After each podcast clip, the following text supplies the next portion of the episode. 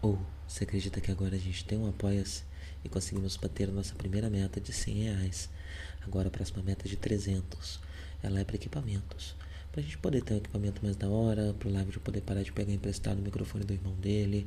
É, isso às vezes atrapalha na nossa para marcar a gravação e tudo mais. Então, 300. A gente vai juntando esse dinheiro é, além do 100, né?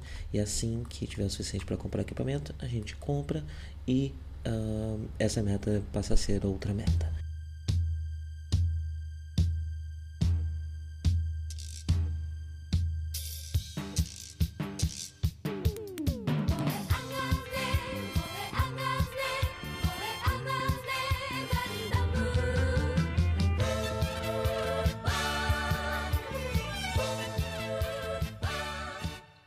Bom dia a todos, sejam bem-vindos a mais um Café com Ganda. É, hoje estou tomando novamente o nosso famoso chá de ervas digestivas com boldo e carqueja, é, porque ontem, no jantar, eu comi belíssimos donuts. É, donuts muito deliciosos, eles são grandes, né? Eu nunca tinha comido o donut no formato rosquinha que fosse grande, que nem os de filme americano que os policiais comem, né? É, e aqui a gente comprou e veio dessa, né? E veio também outra que é aquela fechadinha, que são palavras mais comum, né? Aquele donut fechadinho com recheio também. A diferença é que todos eles eram gigantescos, eles eram quase o tamanho de um CD. E tá, eu exagerei um pouco, é um pouco menor que um CD, é, mas muito maçudos, né? Muito, muito, bastante sustância, né? Foi praticamente uma janta. Eu comi três donuts e fiquei rolando o resto da noite. E rolei por tanto tempo que quando fui dormir ainda não tinha digerido completamente e tive muita azia ao longo da noite. Então agora estou tomando aqui o chazinho digestivo para acalmar os ânimos do meu, meu estômago, intestino, sei lá mais o que pode precisar de ajuda aqui dentro. Santo remédio.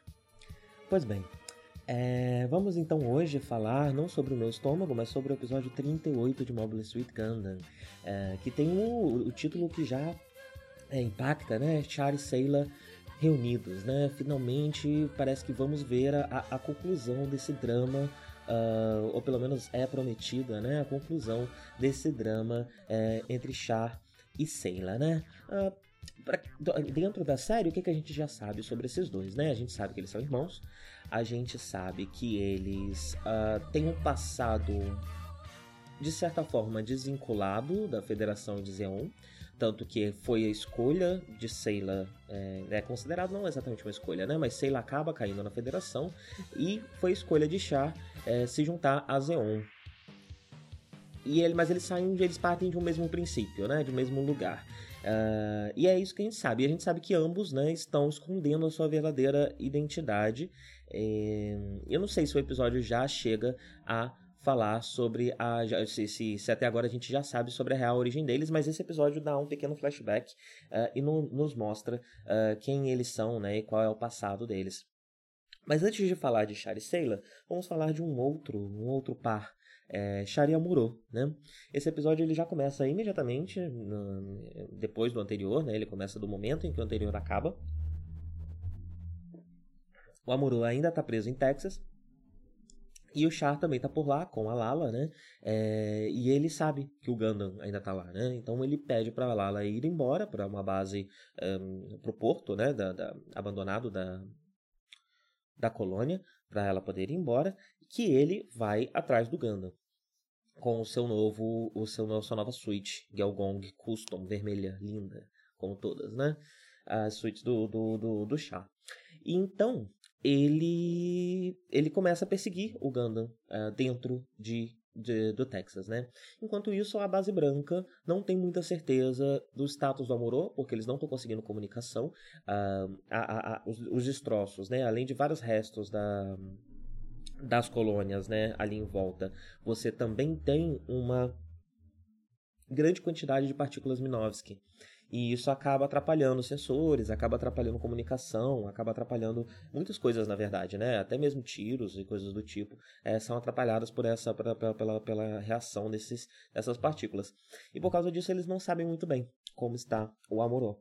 Uh, porém, Mirai diz que sabe que Amorô está vivo, né? E eu acho que isso é muito importante, porque a gente vê a Base Branca como uma família, ela se tornou uma família, né, eventualmente, Só que ela é uma família diferente, né? Também há o fato de todo mundo que tá ali dentro provavelmente ser new type, né? Eu não sei se é o caso de absolutamente todo mundo, uh, mas todo mundo veio do espaço, cresceu no espaço, nasceu no espaço é, e tem o potencial de ser new type. Então, por mais que o Amuro seja o que conseguiu desenvolver essas habilidades, a, a, a extensão que ele conseguiu, uh, todo mundo tem ali um, um, uma, um sexto sentido, né? É, e esse sentido é especialmente forte quando se conecta com o Amuro. Então, Mirai, quando ela diz que ela sabe que o Amuro está vivo, ela não está só sendo otimista, ela provavelmente sabe mesmo, né? Ela provavelmente sente isso, é, que ele está vivo. Um, ao mesmo tempo que a Frau não parece estar tá com a conexão tão ligada, né? Ou ela só está cansada também, né? É, uma coisa que eu gosto muito em Ganda é como o cansaço desses personagens ele é constantemente retratado. Um, a, o, a mensagem de Ganda é claramente pacifista, né? claramente anti-guerra, mas eu acho interessante como a crítica à guerra é feita de diversos lados, né? Então você tem sacrifícios desnecessários, você tem mortes terríveis, mas você também tem cansaço, você também tem fome, você também tem a confusão mental, né? De você estar tá num estado de de alerta, né, por um período muito longo de tempo todos esses, é, é, esses malefícios da guerra também estão lá, né? Além das questões políticas, né? Do questionamento político se a guerra vale a pena. É, eu gosto da variedade como as dores da guerra são retratadas em, em, Ganda.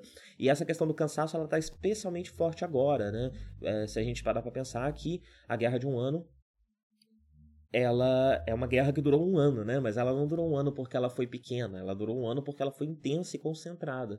Então, todo mundo está cansado. A federação está cansada, a Zeon está cansado, e a base branca está cansada, né? Que não esteve nessa guerra desde o seu primeiro momento, mas que está em constante fuga, em constante sobrevivência há meses, né? A série não deixa muito claro a sua timeline, né? Quantos meses faz, mas com certeza são diversos meses é, que, que, que a série se passa, né? Num período que compreende um período de diversos meses. Bem, e aí nós temos finalmente né, o confronto, mais uma vez, o confronto Chara-Moro. Uh, ah, só que agora é um novo confronto, né? Interessante que a gente já viu eles lutando em diversos momentos, momentos mas agora a gente tem um novo Amorô. A gente tem um Amorô que conseguiu despertar, é, se não completamente, uma parte considerável do, das suas capacidades de new type. Uh, e o, o, o Chara, a luta dos dois, ela é muito visceral, muito interessante, porque tá tendo uma tempestade de areia na, na colônia e e além disso, eles estão isolados, né? Não há qualquer forma de comunicação com o exterior lá de dentro. E a batalha ela é inteira sem trilha sonora. Ela é uma batalha silenciosa, você só tem mesmo o barulho do vento, da areia e do combate. O que dá também essa sensação claustrofóbica, né? essa sensação de isolamento. Não é nem claustrofóbica, porque eles não, eles não estão confinados, né? Mas é de isolados mesmo, né? Você está, vocês estão em um lugar em que não há ninguém, em que ninguém pode se contatar com vocês, em que ninguém pode saber o que está acontecendo. É só vocês dois aqui. Então ele é um combate bastante intenso nesse sentido, uh, bastante físico também, né? Não, não, é muito de tiro, porque como eles estão numa tempestade de areia, não dá muito, né? No começo o Char até tá hum, sendo sniper ali, né? Mas quando eles, os dois se engalfinham, é, realmente é porrada e espada, porque eles estão numa tempestade de areia, né? Não dá para enxergar muito bem o que está acontecendo. E bem, é, o Amuro sai vitorioso né, dessa batalha porque o Chá recua. Uh, é interessante que durante a batalha o Amorô pela primeira vez reclama que o Gundam não, não está sendo rápido o suficiente para responder aos comandos dele. Nesse momento a intuição do, do, do, do Amorô e a capacidade de new type dele é, passaram o Gundam, né? E essa é a primeira vez que a gente percebe isso, que ele superou o Gundam de certa forma. Uh, e eu acho que isso, inclusive, vai ter ainda alguns desdobramentos nos próximos cinco episódios que estão por vir, né? Eu acho que isso vai ser um tema, até porque aparentemente nós vamos ter episódios muito focados nessa questão de new type, uh, os próximos episódios antes da batalha final, né?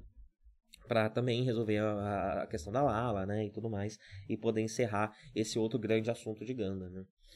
Uh, e é interessante que a batalha ela termina também quando se esgota a bateria do Gundam. Né? O Char recua porque ele está danificado e o Amuro tenta ir atrás, mas não consegue porque a bateria do Gundam acabou. E eu acho que essa é a primeira vez que isso acontece. Eu não lembro da, da, da de outra batalha, de outro momento em que o Gundam ficou sem ação por, por estar sem, sem energia, né? O que mostra como há energia nesse, nesse bicho, né? É, ele ficou perdido nessa colônia por provavelmente um dia inteiro andando com um Ganda e para tentar chegar em algum lugar onde ele pudesse sair de lá, né? E aí teve um combate super intenso aqui com, com, com o Char, e só então a bateria esgota, né? Pro, provavelmente por isso que a bateria não é um assunto em Gundam como essa lá em Evangelion, né? Um, mas é, é um elemento que está lá, né? E que a série faz questão de, de mostrar para nós aqui nesse episódio. E o Char ele usa uma explosão falsa para fingir que ele morreu, né? Eu não sei, inclusive eu nem sei o que que ele explodiu. Não sei se ele tinha uma bomba, se tinha algum algum suíte sobrando lá, não sei muito bem o que que ele explodiu, mas fez uma puta explosão, que é uma explosão mesmo de algo que tem um reator nuclear explodindo, né? e para dar essa impressão de que uh, ele foi ele explodiu né à distância mas ele mesmo questiona se o Amuro ia cair nessa daí né o Amuro aparentemente cai inclusive um pouco mais do que ele imaginava é mas não, não, chega a duvidar muito, né? Mas um, ao longo desse episódio mesmo já se descobre que o Char ainda está vivo. Bem, e aí o assunto principal do episódio, né? Char e Seila. A base branca, ela aterriza na em Texas para poder buscar o Amorô, porque tá difícil, né? Questões de comunicação e de visibilidade. Uh, então ele, ele, eles preferem aterrizar lá e buscar ele lá. E mandam no, nos bugs, né? Nos carrinhos, uh, algumas pessoas para buscar. E uma dessas pessoas é a Sheila. E ela é surpreendida por Char é, no seu carro, né? E aí nós temos um diálogo parecido com os diálogos dos últimos encontros dele, né? O Char insistindo uh, que a Sheila deixe a federação, você não nasceu para a vida militar, é, larga isso, vai embora, e a Seila questionando por que uh, Char é, se juntou a, a Zeon. Só que aí a gente percebe que a Seila fez, né, juntou alguns pontinhos aqui e entendeu já por que, que isso aconteceu, né? Ele, ela passou, teve um tempo de reflexão grande, ela passou um tempo bastante abalada, inclusive, uh, com essa situação. E, e ela já juntou os pontinhos, né? De que Char se juntou a Zeon para poder uh, vingar o, o, o, pai deles, né, Zeon, uh, que foi assassinado por Zab, né, e aí a gente tem essa, esse flashback uh, que acaba de organizar, né, as peças que a gente tem para a gente entender a história desses dois. Basicamente, né? A gente sabe, eu já acho que já, já falei sobre isso aqui, isso não é mostrado na série, eu acho que essa é a primeira vez que isso é mostrado na série, que Zeon foi fundado por esse filósofo chamado Zeon, é, que tinha essa filosofia de que a humanidade que foi para o espaço, que é uma camada mais pobre da população, inclusive quem ficou na Terra foi, foi o pessoal mais rico, estava evoluindo para, na verdade haviam comprovações científicas aparentemente, né, indícios, né, não comprovações exatamente, as comprovações acho que estão surgindo mais agora, mas havia indícios de que a humanidade estava se transformando no espaço e Zeon acreditava que essa evolução tornaria uh, os humanos do espaço um novo tipo de humano, os New Types. E, e, ele acreditava que isso era a evolução natural do ser humano e que o humano precisava deixar a Terra de lado. Mesmo os que ficaram lá, por que, que, que, que os humanos foram para colônias? Né? Porque a Terra começou a chegar numa situação parecida com que a gente se encontra agora na nossa Terra. Né? É, então a gente tem a, a, a enfim, né, efeito estufa, ecologia assim, implodindo, uma superpopulação, a falta de comida, todas essas coisas é, já acontecendo, e aí isso foi resolvido com a questão da, da, das das colônias. Mas Zeon é, pregava que mesmo os ricos que ficavam na Terra precisavam ir embora, porque era o próximo passo da humanidade era deixar a Terra em paz, deixar a Terra se recuperar em paz é, de tudo o que aconteceu, uma, uma espécie de teoria uma de mãe Gaia misturado com uma coisa meio mutantes, né, é, a nova evolução da espécie humana, e essa era a teoria básica deles, Zeon foi fundada com essa ideologia uh, no seu cerne, né. Porém, Zeon morreu e ele foi morto, envenenado, por Zabi, que é quem, quem coordena Zeon hoje em dia, Dagwin Zabi, uh, que, que, que, transformou Zeon em uma força, uma potência primariamente militar, é, liderado por essa família, né? Ela também se tornou uma, uma, uma, uma um, um, governo centrado em um núcleo familiar é, ditatorial e militaresco, né? É, e, e, e, é isso que Zeon é hoje em dia. Isso acontece porque um golpe é dado, né? Ele envenena é, Zeon e Zeon morre e, e, e Zabi se torna um novo líder porque todos os outros companheiros que eles tinham também foram morrendo, um, morrendo um a um, né? Zabi foi, é, Zeon foi o último, né? Então não havia mais ninguém que pudesse suceder é, Zeon. Até porque, mesmo se, não sei se na época havia uh, alguma espécie de sucessão que pudesse ser de, de linhagem, uh, mas os dois filhos de Zeon, que são justamente Char e Seila, com seus nomes que eu já esqueci, seus nomes de batismo, é, eles não eram jovens demais, né, para qualquer coisa do tipo. Então, e provavelmente iam morrer também, né? Então, antes mesmo que qualquer coisa desse tipo acontecesse, descobrimos aqui um pai do Rambaral, Jimbaral, é, que é quem salva essas duas crianças, né? É, Jimbaral ele pega essas duas crianças e foge com eles para a Terra e cria eles na Terra em segredo Uh, provavelmente alguma coisa foi forjada ali para fingir a morte deles, eu não sei, provavelmente engana Origin, tem mais informações sobre isso. Uh, mas ele vai e cria essas crianças na Terra, né? E provavelmente eles tiveram até um contato com o Rambaral, que é muito interessante, né? Eu sempre cito o Rambaral e uh, o Char como exemplos de grandes generais de Zeon que têm um código de conduta, um código de ética muito interessante, muito próximo dos seus soldados, muito justo, né? É... E é interessante ver que ambos cresceram cuidados pela mesma pessoa, né? Que era uma pessoa que compartilhava dos ensinamentos de Zeon, né? Então podemos dizer que a forma como esses dois generais encaram a guerra e lidam com a guerra é um, um eco da filosofia original de Zeon. É, e isso é muito interessante. Isso é muito interessante, mas eu já vou, eu vou deixar para falar um pouco sobre isso mais no, daqui a pouco. Segura aí. É, vamos, vamos encerrar essa cena aqui de Char e Sailor. Temos essa, essa, essa, essa, conversa, né, esse flashback. E Char continua insistindo. Bem, é, Sailor, você precisa vazar. Eu vou te dar dinheiro. E você, com esse dinheiro, você consegue fugir da federação. É, porque já sabemos né, que todo mundo que está na base branca já está numa situação de entranhamento com a federação que se eles fugirem, isso vai ser um crime de guerra, eles provavelmente vão ser executados. Então, o único jeito de sair da guerra no momento seria realmente com uma fuga, e dinheiro viria muito bem para essa fuga, né? É... Mas a Seila continua questionando, né? Ah, você se, se juntou a Zeon por causa disso. E o Char adiciona uma informação. Aparentemente, o Char está tão aficionado pelo Amorô uh, que, nesse momento, é, essa é a nova força motora dele, né? Até porque até do jeito como ele fala e do jeito que podemos ver agora, a guerra já caminha para uma possível vitória, uma provável vitória da Federação. Né? Zeon já, já sofreu muito, já perdeu muito e provavelmente vai perder essa guerra. É, então já não, não, há mais a necessidade dessa vingança vir pelas mãos dele, né? Ela pode, se ela acontecer pela guerra, tá ótimo também. Já não tem mais hábito, tá tudo bem. Porém, ele tem essa outra motivação é, e ele já tá pensando no próximo momento, que é a federação vai ganhar e essa vitória vai ser, de certa forma, liderada por um New Type. E por um New Type que tem esse novo robô que funciona super bem com as características de New Type desse, desse, desse novo piloto, que ele nem sabe direito quem é, né? É, ele não tem muito a figura do Almuro na cabeça dele, né? Você tem agora na cabeça do Char o piloto, New Type, e o Gundam, mas que é um menino de 15 anos, um garoto, nada a ver e tal. É algo que, que foge um pouco ainda da compreensão do Char aqui com as informações que ele tem.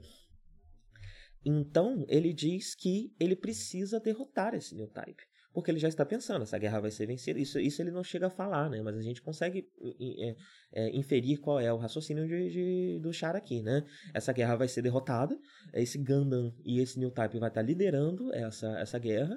Ele teve pela primeira vez um contato direto, né, com o inimigo New Type. Existem New Types da, da, da, da instituição Flanagan, que ele conhece como a Lala, né, e como o Chalabu, que a gente vai ver no próximo episódio também.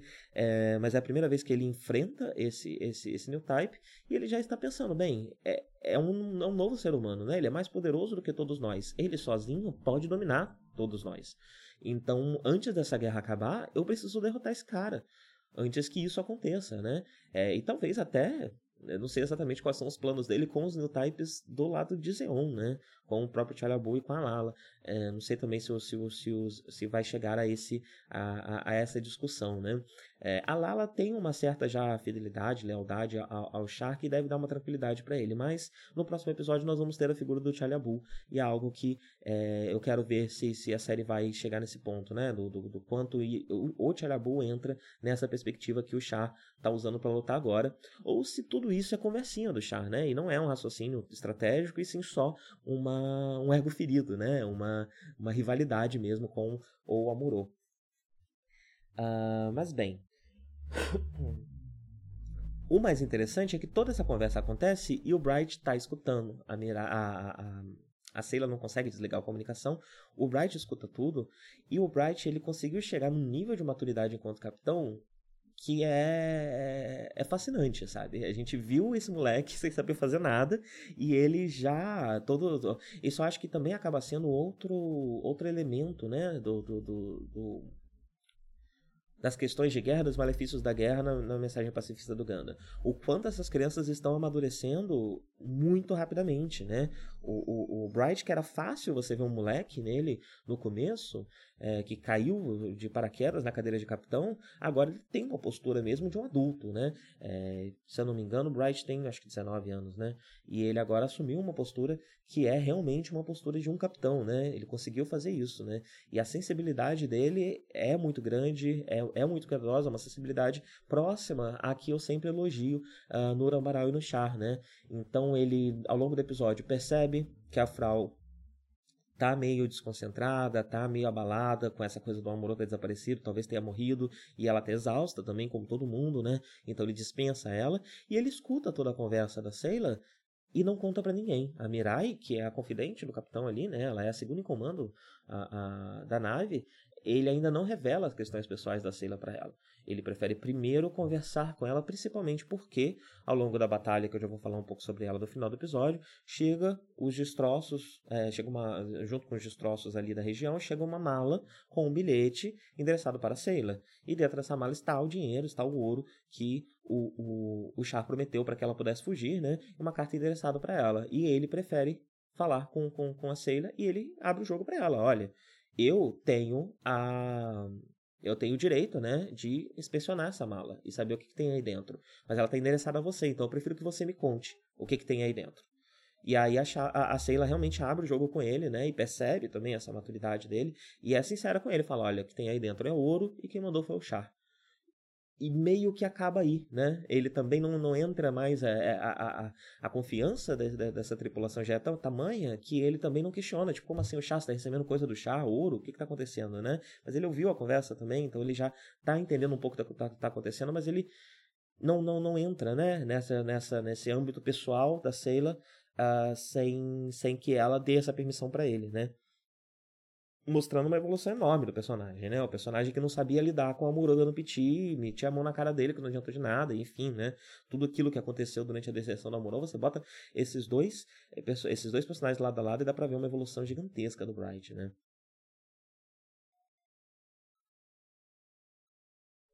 E aí, eu vou entrar na questão que eu queria entrar, né? Uma coisa que aconteceu entre o último é, Café com Gundam e esse é que eu descobri um artigo de um livro chamado Imagining the War in Japan. Ele é uma coletânea de artigos sobre a, a recepção né, da guerra no Japão e a, e a, forma como o Japão retrata a guerra na sua ficção, né, após a Segunda Guerra, e os efeitos da Segunda Guerra na sua ficção. E aí o capítulo 11, que é um artigo chamado Contesting Traumatic War Narratives, do William Ashbald, ele compara Yamato e Gundam, né? Se alguém tiver interesse, dá uma procurada, é, dá para achar no, no LibGen. E... E ele faz essa comparação entre essas duas obras, né? E eu vou só resumindo aqui para falar o que, que, eu quero falar sobre, né? É, ele coloca Yamato como um, um, um, é, uma série que propagandeia a, a a, a uma visão mais bélica, né? É, e que trabalha com algumas visões um pouco mais conservadoras, enquanto Gundam tem uma visão muito pacifista e muito progressista. E isso é importante porque nessa década em que Gundam tá, em que ambas, ambas as séries acontecem, né, nos anos 70, você já tem um governo conservador tomando conta do Japão desde, a, desde que, enfim, né, o Japão pôde, pôde voltar a ter um governo próprio, que aconteceu acho que em 52, é, já há algum tempo você tem um governo conservador no poder. É, e esse governo conservador já, especialmente nos anos 70, começa a tentar reescrever a história de certa forma, né? Então ele começa a falar menos dos dos crimes de guerra que o Japão cometeu durante a Segunda Guerra Mundial, que era algo martelado bastante, né, após a Segunda Guerra Mundial, porque enfim, né, o Japão ele foi controlado muito tempo pelos Estados Unidos depois da, da, da Segunda Guerra e quando isso é retomado, é, isso já está na, na cultura japonesa, né. É, e, e, e, já é algo retratado com frequência, né? Então ele tenta voltar atrás e tenta diminuir uh, nas escolas e tudo mais o quanto ela fala, ele fala, ele, é, o governo fala do, dos crimes de guerra, né? E ressaltando mais o sofrimento do Japão durante a Segunda Guerra, né? Com obras de, de, de, de uh, que que evocam mesmo, né, os, os, as dores da, das duas grandes bombas e também dos bombardeios que o Japão sofreu é, e tudo o que aconteceu do Japão durante a Segunda Guerra de Ruim, isso é ressaltado, né? É, com um intuito de uh, uma possível remilitarização japonesa e de tentar retomar esses ideais é, que eram fortes durante a Segunda Guerra, né? E o Japão imperial, né? Pois bem, por que, que isso é relevante aqui? É, o artigo ele não, ele não vai a fundo, mas eu queria apresentar para vocês uma leitura que eu fiz, que eu devo falar mais concretamente na, no, no, último episódio, né, que eu quero fazer um episódio especial de conclusão, mas que eu acho que é relevante para o que está acontecendo aqui, que é o seguinte. Gundam representa essa, essa visão mais progressista, enquanto Yamato representaria essa visão mais é, conservadora. Né? Dentro de Gundam, você tem também as duas visões presentes. Né? Então você tem Zeon e você tem é, a Federação. Eu, ao longo dessa série, em diversos momentos, conjecturei o que que de que fontes essas, essas duas forças poderiam beber, né? Mas foi esse artigo que me deu um insight do que elas realmente são. Zeon é uh, ela é o eixo, né? Ela tem esses elementos é, nazistas, elas são mais reforçados uh, no, no, nas obras posteriores, mas você vê uma postura, a postura da família Zabi, né, no caso, ela é uma postura uh, bastante similar a uma postura fascista, né? É, e você tem na federação algo que se parece bastante com os aliados, né? que se parece um tanto com é, os Estados Unidos, quando, quando se vai para a Terra, se passa o tempo nos Estados Unidos, da América, é, você tem uma, diversos elementos ali que, que, que apontam para uma algo que se, se, se pareça com os aliados. Só que Gundam não é uma narrativa que se coloca como uma fantasia da Segunda Guerra. Ela não se coloca como uma leitura da Segunda Guerra. Ela se coloca como uma leitura do momento em que Gundam aconteceu.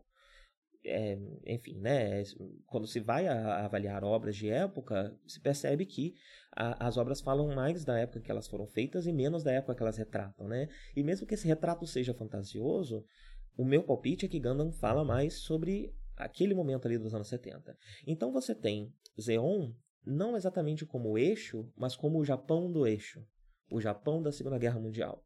E você tem na Federação o Japão pós Segunda Guerra Mundial, o Japão que foi ocupado pelos Estados Unidos e que já, já é um Japão globalizado, já é um Japão que está é, em contato com o resto do mundo, né? É, como a gente conheceu ele, né? No seu auge nos anos 80 e é o Japão que a gente conhece, o Japão é, dessa época e do que está por vir, é o novo Japão.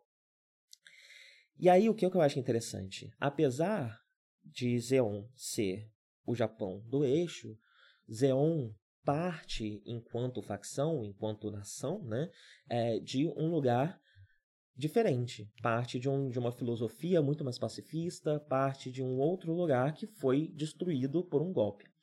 E você tem o triunfo da federação durante a Guerra do Um Ano partindo da Base Branca, que é uma nave que segue que, que conversa com a filosofia de Zeon. Primeiro, por ter uma tripulação new type, por ser ter, por ter o seu grande AIS, né, o seu grande piloto, é, um, um new type que, que, conseguiu se desenvolver né, em completo, é, e uma nave que conseguiu essa, essa ligação familiar, essa forma de, de, de, de lidar uns com os outros, que se assemelha muito à forma de Arambaral e à forma de Char, que sabemos agora que vem da filosofia de Zeon. Então, nós temos uma federação que triunfa através do contato e da descoberta com uma filosofia anterior à do Japão né, a, a de Zeon, né, a, a, filosofia fascista de Zeon. Trocando aqui os pedaços, né, as, as, as referências como eu coloquei, você tem o Japão de hoje em dia descobrindo no Japão anterior ao ao Japão da Segunda Guerra, valores que foram abafados, que foram é, destruídos por esse Japão imperial e está tentando beber nessas fontes o Japão que, ele, que ela quer ser, e não nas fontes que foram ressaltadas e que foram é, amplamente exploradas é, durante a Segunda Guerra Mundial. Eu vou entrar em mais detalhes sobre isso, sobre esse momento, vou deixar para o último episódio, é, mas eu queria falar sobre isso agora, porque eu acho que nessa, agora que a gente tem essa ligação, agora que a gente vê é, essa ligação da Celia e agora que a gente vê da, né, essa ligação do, do, do Char com a filosofia de Zeon, e que a gente vê um Bright é, tão maduro, eu acho que esses dois elementos desse episódio acabam de firmar essa minha teoria. E agora eu me sinto já, é, essa minha leitura, né? E agora eu já me sinto seguro para falar sobre ela aqui, sobre essa leitura aqui. Mas eu vamos, vamos lá. Eu queria apenas apresentá-la e eu devo falar aos poucos sobre ela e na conclusão a gente conversa mais sobre isso. Certo? É... E, bem, Último elemento desse episódio, temos muitas batalhas de cruzadores nesse episódio, né? No meio do episódio, no fim do episódio, uh, a gente vê algum, alguns elementos ali, né? Esse elemento da, da, da, é, da confiança do Bright na tripulação. É bem visível na primeira dessas batalhas de cruzadores, em que a gente vê uma Sailor que vai sozinha com um caça é, enfrentar diversos, se meter no meio de diversos cruzadores inimigos, né? E a confiança do Bright na Sailor, é, isso não é dado como uma, uma, um ataque suicida de qualquer forma, ela tá indo lá porque ele, ele tá mandando apenas ela porque ele sabe da capacidade dela. Então isso também é interessante quando a gente vê é, todas as questões que eu já discuti, inclusive de gênero aqui, né? É, que a Sailor sofre é, ao longo dessa série. Agora ela já alcançou esse outro patamar, né, finalmente. Uh, e, a, e a tripulação da base branca também, né? A, a federação como um todo talvez não, não, não aprovasse tanto isso, uh, mas a base branca, enquanto micro, microcosmo aqui, né? Isso já é uma possibilidade.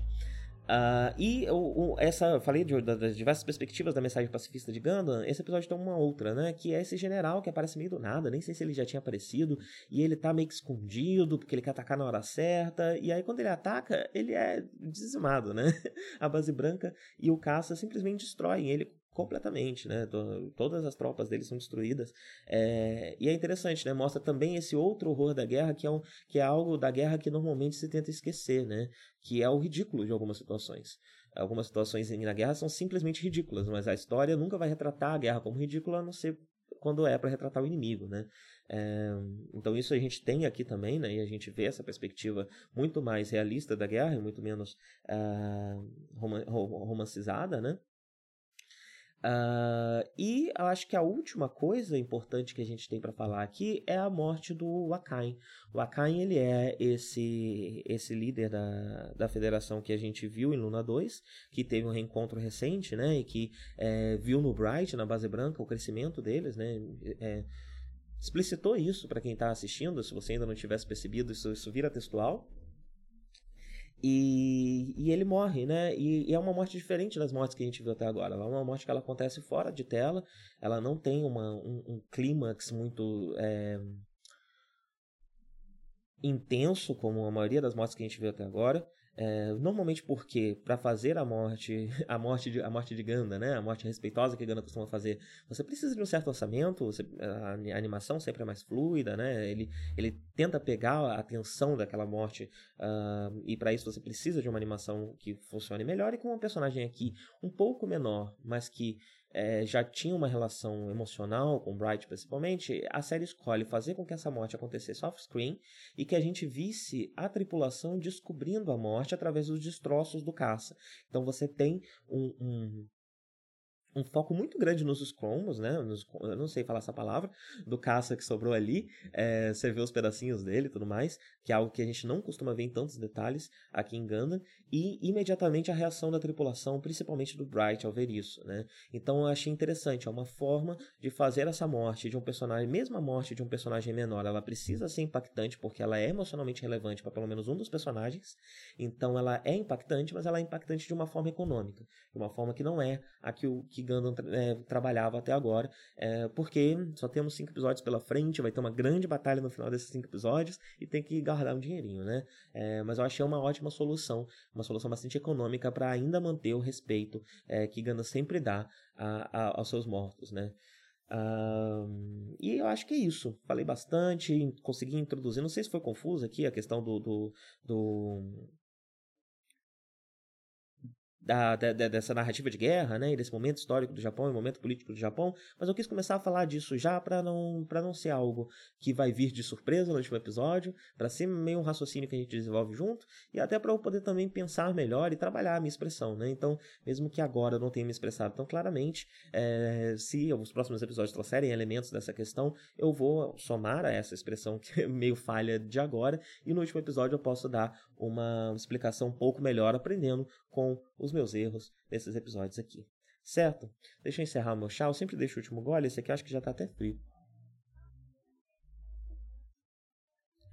E é isso. Tenham todos um bom dia e até a próxima.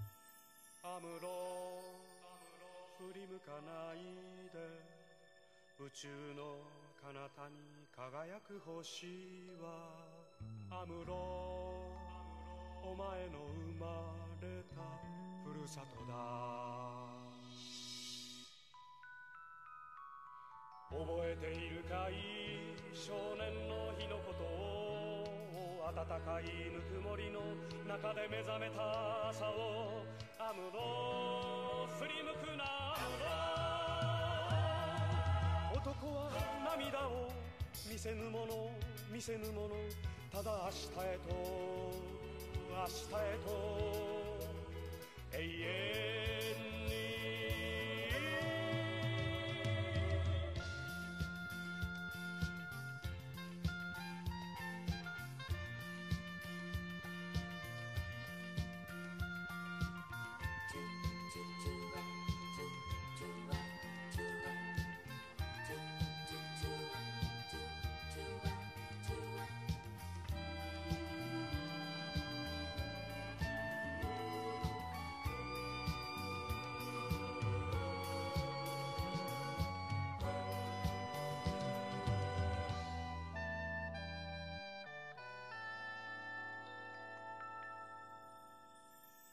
むろ振り向かないで宇宙の果てにきらめく星はアムロお前が捨てたふるさとだ。忘れはしない少年の日の誓いを青春をかけ守り抜けこの幸せをアムロ振り向くなアムロ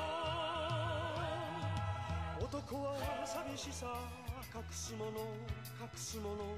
ただ明日へと明日へと。永遠に。覚えているかい？少年の日のことを。暖かいぬくもりの中で目覚めた朝を。